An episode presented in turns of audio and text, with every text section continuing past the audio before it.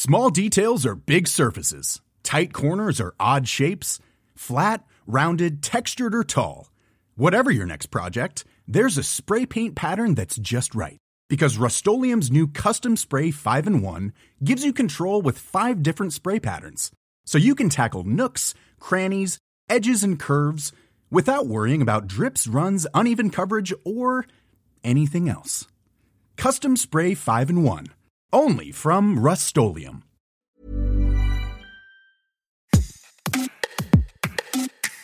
Bonjour, vous écoutez Minute Papillon, je suis Anne-Laetitia Béraud et aujourd'hui on parle d'un sujet qui reste tabou. La sexualité des seniors à partir de la dernière enquête Becoming pour APEF intitulée Jeunes, vieux et amoureux, enquête sur les Français et l'amour. Comme dans de nombreux autres sondages sur la population française, le plaisir sexuel se révèle important pour toutes les catégories d'âge, mais il est plus important chez les 60-70 ans que chez les 18-24 ans. La sexualité est contrée dans l'amour, surtout pour les hommes et beaucoup moins pour les femmes. On parle de cette enquête et plus largement de la question de la sexualité chez les seniors avec Véronique Cayado, ingénieure de recherche en sciences humaines spécialisée dans les questions du vieillissement et de la vieillesse au sein de l'Institut WeCare. Bonjour Véronique Cayado. D'après cette étude sur les Français et l'amour, la sexualité est plus importante pour les plus de 60 ans que pour les moins de 25 ans par rapport aux attentes vis-à-vis de l'amour, effectivement, dans cette, dans cette étude-là, c'est ce qui ressortait quand on leur demandait, donc à toutes, tous les, toutes les classes d'âge, qu'est-ce qu'ils attendaient par rapport euh, dans la relation amoureuse. Donc, c'est pas en priorité le plaisir sexuel, mais on a été étonné de voir que parmi, donc, on arrive au quatrième rang à peu près des réponses, le plaisir sexuel apparaît euh, plus important, effectivement, chez, chez les seniors, chez les plus âgés que chez les plus jeunes. On est à peu près à 34% chez les 65, 70, 60-70 ans et on est à 21% pour les 18-24 ans les moins de 35 ans seraient moins intéressés par euh, cette pratique sexuelle. Est-ce qu'on peut déjà l'expliquer? Peut-être c'est une forme d'explication dans une étude qu'on avait menée en 2000 sur la sexualité à proprement parler. En fait, il n'y avait pas forcément de, de différence marquante au niveau des âges par rapport à la place de la sexualité parmi les plaisirs de la vie généralement, c'était autour de 75%. Les personnes répondaient, quel que soit leur âge, que ça faisait partie des plaisirs les plus importants de la vie. Euh, par contre, il y avait des tendances euh, qui, démarquaient un petit peu les plus âgés par rapport aux, plus jeunes. Et euh, parmi ces tendances, c'est la fréquence, une fréquence qui est un peu moins importante avec le, le vieillissement. Mais on avait été particulièrement marqué par un résultat, c'était les écarts entre les deux extrêmes des classes d'âge, donc les 18-25 ans et les plus de 70 ans. Pour ceux qui ne pratiquaient pas, qui n'avaient pas de rapport sexuel, finalement, la part était plus élevée, enfin, quasiment équivalente, mais plus élevée chez les 18-24 ans que chez les plus de 70 ans. Donc ça interpellait un petit peu par rapport au fait de voir un petit peu le vieillissement comme un affaiblissement de la libido, du désir, euh, puisque ça a montré que finalement les différences entre les âges n'étaient pas si marquées que ça et que c'était pas euh, l'âge en tant que tel qui pouvait tout expliquer. On a eu euh, France Ortelli dans un précédent podcast qui nous parlait de la sexualité. Là, pour le coup, des jeunes et qui euh, avaient montré, en repérant, en faisant une étude documentaire, que la pratique sexuelle, en tout cas ce que les jeunes en disaient, c'était de moins en moins important dans le monde occidental. Et elle l'expliquait par des multiples facteurs, notamment l'anxiété générale, la finitude du monde ou encore la prise euh, dans la vie de tous les jours, l'emprise, on va dire, des écrans notamment, dont réseaux sociaux, mais aussi information et compagnie. Une fatigue générale. Je continue sur cette euh, sexualité euh, qui, compte dans l'amour. Pour près d'un tiers des seniors, c'est surtout vrai pour les hommes plutôt que pour les femmes. Oui, c'était effectivement quelque chose qui ressortait. D'ailleurs, je dirais même que la différence de sexe est peut-être plus importante que la différence au niveau des âges dans la manière d'appréhender la sexualité et l'amour. Et effectivement, euh, en termes de est-ce que le plaisir sexuel est important dans l'amour, oui, c'est le cas pour généralement plutôt les hommes âgés que les femmes âgées, effectivement. Je prends un chiffre de votre étude, donc c'est important pour les hommes à 37%, beaucoup moins pour les femmes à 16%. C'est vrai qu'il y a un gap de, 20 points, ce, qui est, ce qui est très important. Quand on pose la question à tout et chacun est-ce que vos parents ont une sexualité Il y a toujours un moment de malaise? Est-ce que c'est encore difficile pour notre génération, les, plus jeunes, de penser que nos parents, ceux qui ont vécu euh, ou qui ont connu plus ou moins 68, ont une sexualité active? Oui, je pense qu'effectivement, dans le rapport à la sexualité, il y a un rapport de génération. Les, choses évoluent et tous tout ce qu'on appelle les boomers, les baby boomers qui sont nés après-guerre, dans la génération d'après-guerre, ont un rapport à la sexualité beaucoup plus émancipé que les générations précédentes. Mais malgré tout, je pense qu'en vieillissant, il y a une espèce de, il y a moins de contraintes. Le fait d'être un peu plus en marge de la société, on a moins d'exigences vis-à-vis de, soi, de la part de la société, et donc du coup, on est, on est quand même un peu plus libéré. Donc même si on a du mal euh, à envisager, ce qui est tout à fait normal, la sexualité de ses propres parents, que la nouvelle génération des boomers est peut-être un peu plus libérée, et notamment les femmes, la liberté euh, acquise par les femmes, je pense que les les, générations plus anciennes, qui sont autour des 85 actuellement, elles ont quand même, alors on ne veut pas le voir, mais elles sont quand même assez émancipées parce qu'elles ont moins de contraintes que peut-être aussi avec des, des, troubles qui peuvent euh, cognitifs qui peuvent apparaître et eh ben, il y a une sorte de, voilà de lâcher prise par rapport à toutes ces normes et ces exigences qui ont pu euh, construire leur vie auparavant. J'entends dans votre discours qu'il y a une liberté des pratiques qui est induite, alors je ne sais pas si en partie ou tout en partie, par la médecine, les possibilités pour les anciens d'avoir une vie sexuelle active. Ça fait un soutien un peu plus important que par le passé, effectivement, euh, des soutiens médicamenteux ou autres. Mais je pense que ce qui est important aussi, je, me permets de le rajouter, c'est que euh, il n'y a pas une sexualité. Forcément, on est tous en des, on a des sexualités différentes selon voilà euh, entre individus, mais pour nous-mêmes, en fonction des étapes de, de la vie, on n'a pas du tout le même rapport à la sexualité en termes d'intensité, en termes de, voilà de ce que ça procure dans la vie, et puis en termes de pratique également. C'est pas les mêmes pratiques au cours de la vie.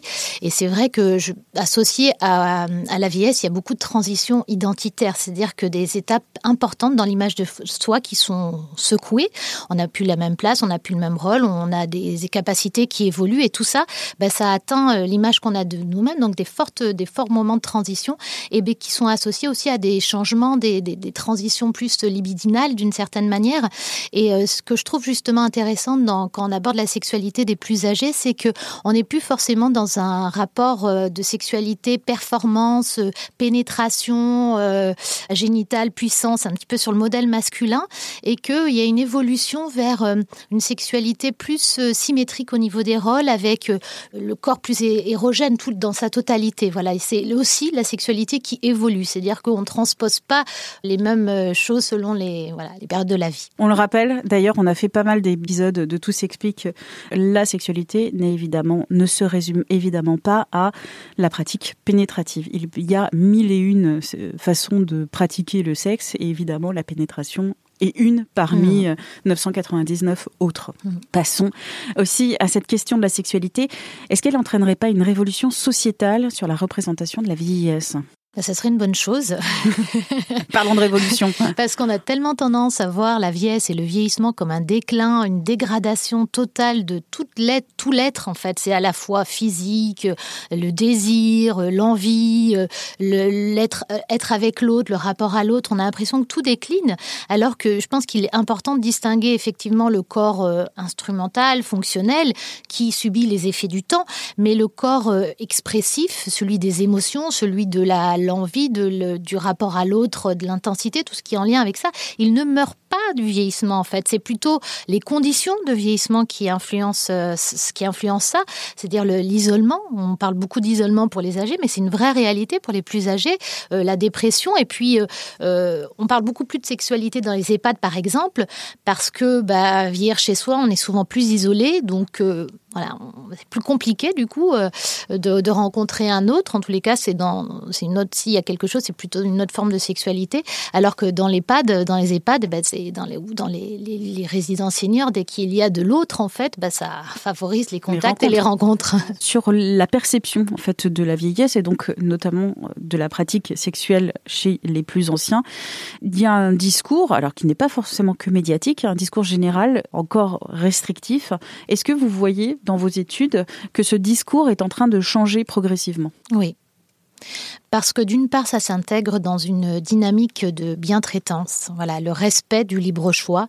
Alors c'est peut-être encore dans un microcosme lié à la gérontologie, peut-être que c'est pas encore euh, grand public et généralisé, mais euh, euh, on entend cette, cette, cette exigence vis-à-vis des professionnels de ne pas être dans la remise en question systématique du consentement et donc du libre choix de la personne, de le poser comme d'emblée comme laisser la personne avoir des rapports euh, avec quelqu'un d'autre, même si elle a des troubles neurocognitifs, même si voilà, on, se questionne sur ça, il faut d'abord laisser euh, euh, cette libre expression, et après, en gardant un éveil sur est-ce que voilà, effectivement, il y a les marges de sécurité pour la personne, mais ne pas d'emblée interdire pour protéger, parce que c'est souvent ça qu'il y a derrière. Les enfants, ça peut être une autre protéger autre chose que son propre parent, parce que ça s'inscrit aussi dans une, question matérielle. Les relations, euh, dans l'étude à, à PEF, ça ressortait par rapport aux femmes. Les femmes avaient plus de, freins à présenter leur conjoint, leur nouveau conjoint ou partenaire à leur enfant. C'est une difficulté pour le parent de faire accepter euh, cette nouvelle union à leurs enfants, mais alors euh, quand il y a des questions d'héritage qui se posent derrière, c'est encore plus complexe. Et d'où l'importance de, alors je vais dire le mot d'éducation sexuelle à tout âge, que l'on soit jeune et qu'on soit un peu plus âgé, mais aussi des outils de prévention, euh, donc euh, préservatifs, qui peuvent être utilisés aussi par les plus vieux, et ce qui n'est pas forcément une habitude qu'ils ont prise quand ils avaient eux 30 ans. C'est ce qu'on entend effectivement de la part des soignants, que c'est une pratique peut-être qui n'est pas très intégrée dans une classe d'âge euh, plus importante. Quelle est la perspective selon vous sur euh, les Français et l'amour, les Français et la pratique sexuelle euh, des plus de 60 ans dans les dix prochaines années? Alors, dix prochaines années, on est en 2033. Alors là, les, les baby-boomers arrivent dans le grand âge et je pense effectivement que ça va être beaucoup plus euh, intégré dans les institutions, tout ce qui va être accompagnement de la grande vieillesse, EHPAD ou autre, autre lieu.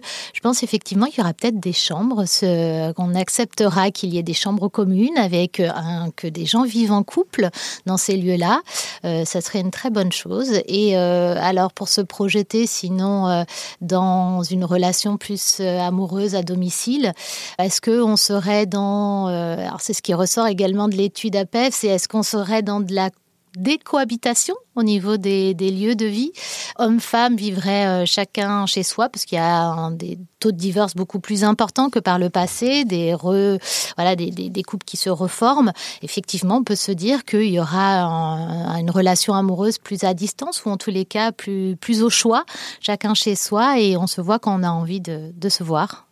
Merci d'avoir écouté cet épisode de Minute Papillon, un podcast d'Anne-Laetitia Béraud pour 20 minutes. S'il vous a plu, n'hésitez pas à en parler autour de vous, à le diffuser aussi sur les réseaux sociaux, à vous abonner et à l'évaluer sur votre plateforme ou appli d'écoute préférée. À très vite et d'ici là, bonne écoute des podcasts de 20 minutes comme L'été dans vos oreilles.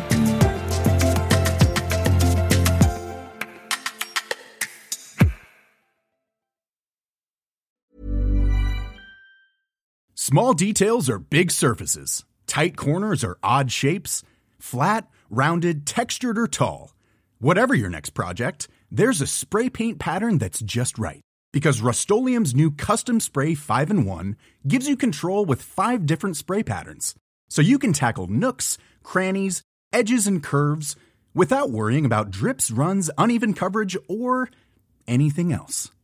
Custom Spray 5 in 1 only from Rustolium.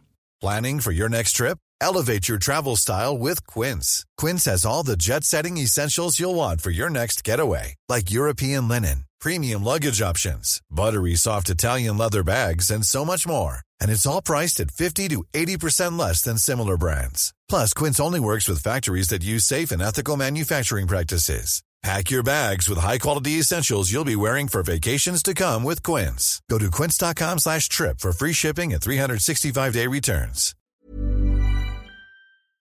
On ne va pas se quitter comme ça. Vous avez aimé cet épisode? Sportif, généraliste, sexo ou scientifique, varié mais toujours bien informé. Découvrez les autres podcasts de la rédaction 20 minutes sur votre application d'écoute préférée ou directement sur podcast au pluriel.20minutes.fr. Et merci de nous avoir écoutés.